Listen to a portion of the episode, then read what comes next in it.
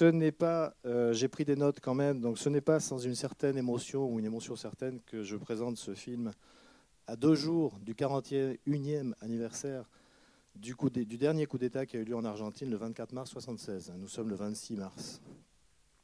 Donc il s'agit sans doute d'un film très important par ailleurs dans l'histoire du cinéma argentin, qui a désormais le statut, tout au moins c'est comme ça qu'il est vu en Argentine, de grand classique du cinéma argentin, voire latino-américain.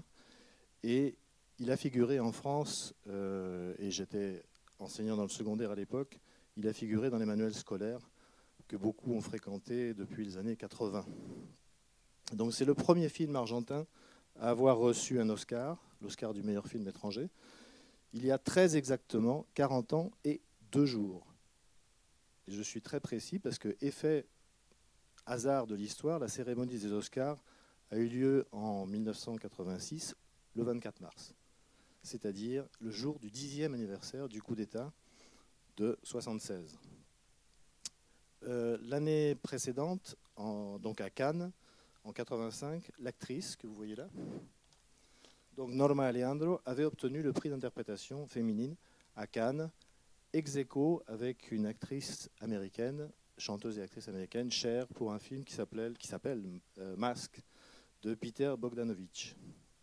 Donc l'histoire officielle est sortie en, en Argentine le 3 avril 85, donc à peine plus de 16 mois, ce qui est quand même une prouesse d'une certaine façon, 16 euh, mois après le retour à la démocratie. Et en France, il est sorti le 22 janvier 86. pour rester dans les dates, euh, la version restaurée de ce film a été diffusée sur les écrans argentins le 24 mars 2016, soit le jour du 40e anniversaire du coup d'État et 30, jours, 30 années jour pour jour après l'Oscar. Alors, je vais évoquer brièvement très brièvement les conditions, enfin certaines des conditions du tournage, qui s'est déroulé dans un contexte pour le moins dangereux. Donc les premières images ont été tournées par Luis Puenzo, qui ont été tournées par Luis Puenzo, sont des, scènes d'extérieur, euh, comme celles des manifestations, vous allez voir, manifestations organisées euh, enfin, par les organismes de défense des droits de l'homme, et qui ont été filmées en 82, tournées en, en 83, pardon. Donc la, l'année, la dernière année, les derniers mois de la, dictature, euh, tournés dans des conditions évidemment clandestines, pour que, enfin, avec l'idée, d'après pour Puenzo, de les inclure dans son film plus tard.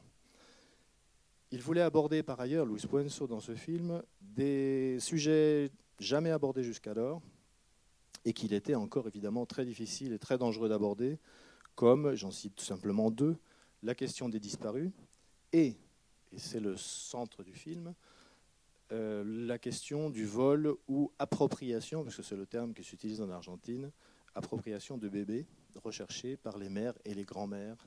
À l'époque, c'était les mères, maintenant c'est les mères et les grands-mères de la place de Mai. Pendant le tournage, d'ailleurs, l'équipe a reçu de nombreuses menaces, euh, en particulier la mère de la petite fille qui, joue le rôle de, Gabi, menaces qui se sont poursuivies à la sortie du film, en particulier de menaces téléphoniques. Euh, et euh, évidemment, Luis Puenzo, soucieux de la sécurité de l'enfant, a pris la décision d'annoncer, d'annoncer très bruyamment l'arrêt du tournage, qui a repris un peu plus tard, mais évidemment dans des conditions clandestines, pour pouvoir finir le film. D'ailleurs, certaines, vous verrez, toutes les scènes qui sont tournées chez le couple, donc Hector Alterio et, euh, et, Norma Leandro, ont été tournées en fait dans la maison du réalisateur.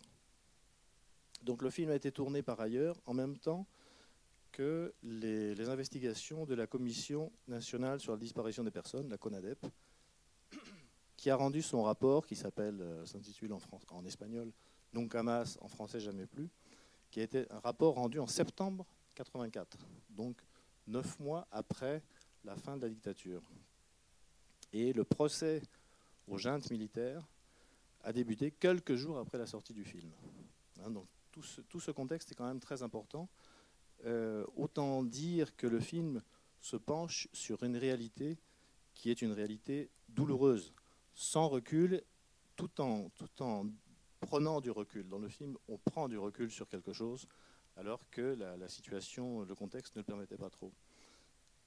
Donc lorsqu'on lit le synopsis du film, ce synopsis nous dit qu'Alicia, donc interprétée par cette grande actrice qui est Norma Leandro, est une femme issue de la bourgeoisie argentine, qui est professeure d'histoire, ce qui n'est évidemment pas anodin, dans un lycée de Buenos Aires. Elle mène une vie tranquille, vous le verrez, donc je ne dévoile rien, euh, puisque ça apparaît dans les synopsis. Donc elle mène une vie tranquille avec son mari et cette petite fille, Gabi, qu'ils ont adoptée.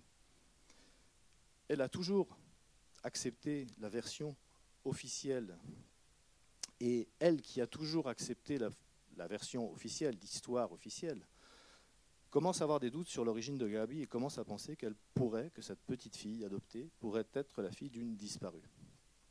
Et ce soupçon est le début d'une prise de conscience, d'un véritable parcours initiatique à l'issue duquel elle risque de tout perdre. Le titre même du film donne à réfléchir dans la mesure où parler d'une histoire officielle laisse supposer qu'il y en a une autre, qu'il y a un autre récit. Et dès le début du film, nous voyons Alicia, qui est professeure d'histoire, expliquer, vous le verrez, à ses élèves, je cite pratiquement ces mots, qu'aucun peuple ne pourrait vivre sans mémoire et que l'histoire est la mémoire des peuples.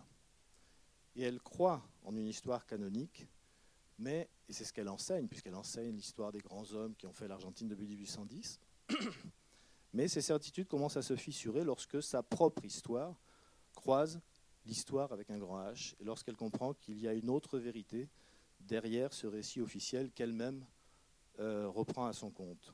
Alors je pense, je vais vers la, je finis, je pense qu'il n'est sans doute pas innocent que cette femme se prénomme Alicia.